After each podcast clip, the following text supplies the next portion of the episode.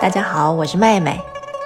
今天要说的是中国历史上著名的军事家孙膑的故事。西元前三百年，也就是距今两千多年以前，战国时期，群雄割据争霸，整个中原四分五裂，烽火连天。乱世之下，涌现了许多杰出的思想家和战略家。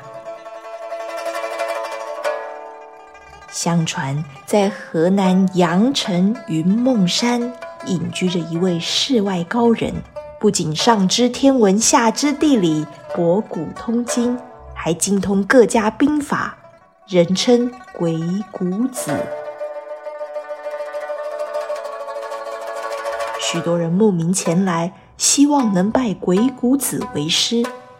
孙膑就是其中一位。他出生在齐国边境，从小因为战乱饱尝颠沛流离之苦，因此他不畏艰难，跋山涉水寻找隐秘的鬼谷所在，就是希望能够学会富国强兵的办法，使得黎民百姓能够安居乐业。孙膑沿着迂回的山路绕了好几天，走着走着，隐约听见潺潺流水声。不久后，视野开阔起来，出现在眼前的竟是一道涓涓秀丽的瀑布，细致的水珠四处飞溅，似云似雾，当真是美极了。但除了来时的路之外，就再也没有别的路了。这鬼谷到底在哪里呢？难不成是他走错了吗？孙膑正觉得疑惑，突然一个清朗的声音叫住他：“这位兄台，是不是也想前往鬼谷？”孙膑转头一看，发现是一位和自己年龄差不多的青年，正从树上跳下来。他有礼貌的自我介绍说：“他叫庞涓，是魏国人，同样是来鬼谷拜师的。家里原本开着染坊做生意。”因为有一次替一名军官染布，颜色出了错，竟然遭到毒打。庞涓气愤地把家里所有的染缸都打破，头也不回地离开家乡。他一心想出人头地，不要再受任何人的欺侮。这两个青年聊着自己远大的志向，话语投机。庞涓当下就说：“孙兄，既然我们如此有缘，又志同道合。”何不结拜成义兄弟，将来有福同享，有难同当？孙膑一听，说这正合我意。于是他们以天地为证，山川为鉴，结拜成义兄弟，发誓将来要彼此提携照顾。这时，远方传来一阵笛音，若有似无，就和眼前的云雾一样。他们想找出笛声的来源。庞涓突然喊道：“大哥，这笛声好像是从瀑布后面传来的。”孙膑觉得不可思议，但凝神一听，便攀着岩石来到瀑布侧面，这才发现瀑布后方并不是实心的山壁，而是一个大到可以容纳人自由进出的洞穴。要不是走到这么偏的角度，根本看不出来。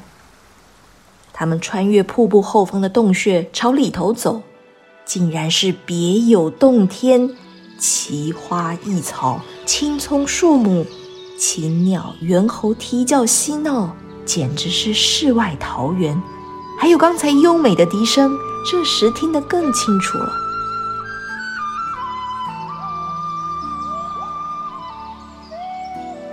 正当孙膑与庞涓对此处赞叹不已的时候，一名小书童不知何时来到他们面前，恭敬地说：“鬼谷先生正在等候两位，请随我来。”孙膑暗暗一凛，世人都说鬼谷子神机妙算，果真名不虚传。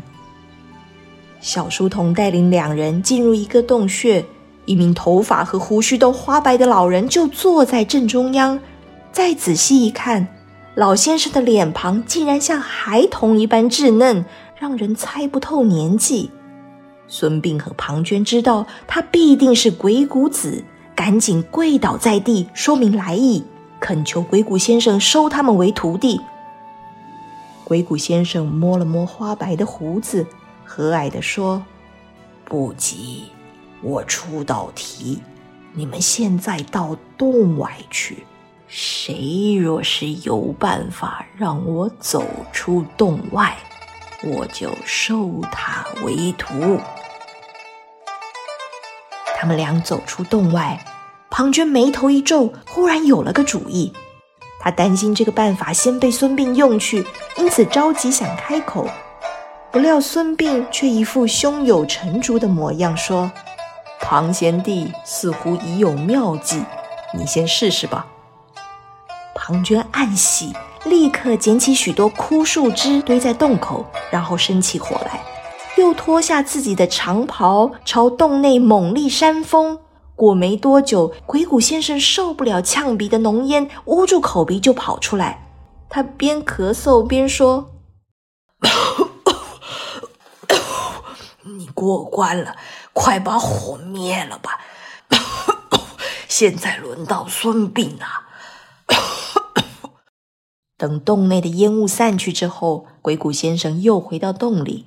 孙膑背着手在洞外踱步，然后喊道：“先生，晚辈愚笨，实在想不出办法让先生走出洞外。不过晚辈却有一条妙计，能请先生走入洞内。能不能请先生通融通融，让我一试？”鬼谷子喃喃说道：“这能让我走进去，不就能让我走出来吗？”我倒要看看是什么奇招妙计。鬼谷子边说边走出洞外，孙膑一见到他，立刻跪在他面前说：“请师傅原谅，弟子骗了师傅，走出洞外。”鬼谷子大笑：“妙哉，妙哉，果真是妙计呀！”于是鬼谷子就收下这两名新徒弟。从那天起，孙膑和庞涓一起砍柴、挑水、洒扫、学习，朝夕相处，不知不觉过了三年。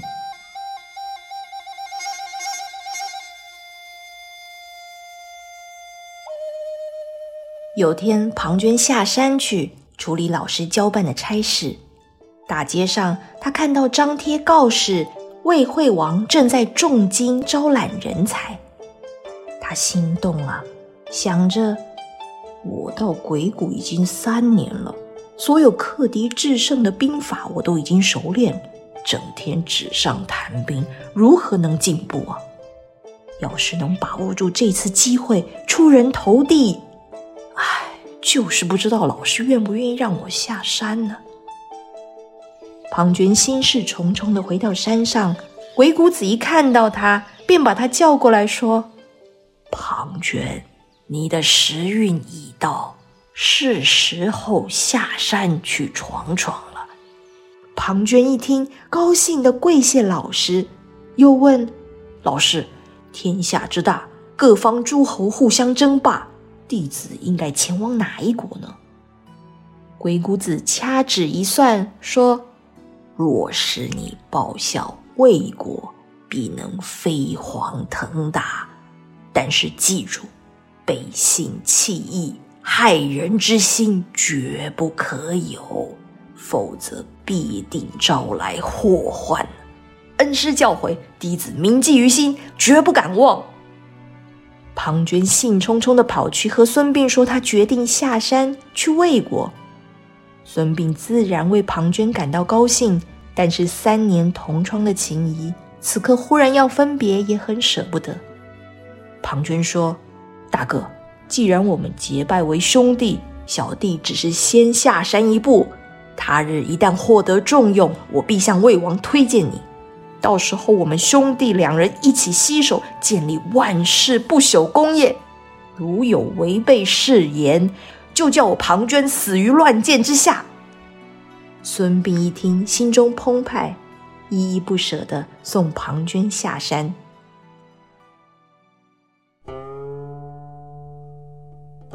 当天晚上，正好轮到孙膑守夜，鬼谷先生把孙膑叫到跟前，然后从一个不起眼却上了锁的箱子里拿出一卷竹简，交给孙膑，对他说：“徒儿，这是《孙子兵法》，由你先祖父孙武所写，原著早已焚毁失传了。当年我和孙武交情深厚，才有这一份抄本。”我毕生钻研，把注解都写在上头。除你之外，我没有传授给第二人。孙膑又惊又喜，感谢老师，但不免有些落寞地说：“要是庞先帝还在，我们能一起互相切磋学习就更好了。”不可，心存正道之人获得此书，便可造福苍生。反之，则世间大乱呐！在开卷之前，你得发誓，绝不能将《孙子兵法》传给庞涓。孙膑觉得奇怪，难道老师觉得庞涓不是心存正道之人吗？但他还是遵从老师的命令，发了毒誓，之后日夜苦读。三天后，鬼谷先生突然把兵书收回去。他抽考孙膑兵书的内容，没想到孙膑对答如流，显然是下足了功夫，把兵书彻底读透了。老师欣慰地说：“甚好，甚好！看来孙武后继有人了。”时光飞逝，岁月如梭。庞涓离开鬼谷之后，又过了两年，孙膑依旧是每日勤读兵书，没有一刻松懈。他本就有过人的军事天赋，又多了《孙子兵法》的加成，此时的造诣和两年前自是不可同日而语。这一天，鬼谷难得来了客人，竟是魏国大臣徐甲。带着大批随从，还有珍贵的珠玉金银，说要来求见鬼谷先生和孙膑。徐甲说：“鬼谷先生、孙膑先生，墨家巨子秦华离拜访魏国时，向魏王大大称赞孙膑的才华。庞涓将军也对孙先生推崇不已。”这时，徐甲又拿出一封庞涓亲笔所书的信，交给孙膑。信里写道：“庞涓时常想念和孙膑一起在鬼谷读书的日子。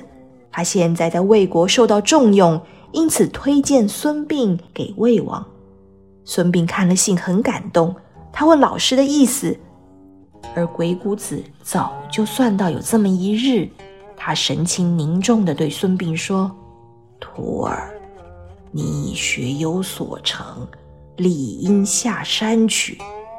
为师只有一句叮咛：防人之心不可无啊！切记，切记呀！然后又将一个锦囊塞到孙膑手里，接着说：若是将来有天遇到困难，无处可解，就打开这个锦囊。或许能保你脱离险境。去吧。孙膑热泪盈眶，再三叩拜老师的恩情，又将徐甲带来的礼物全都送给老师，便随着魏国使者下山了。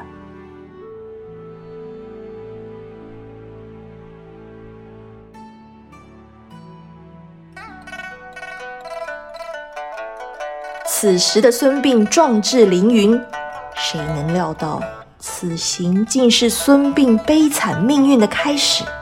欲知详情，请待下回分晓。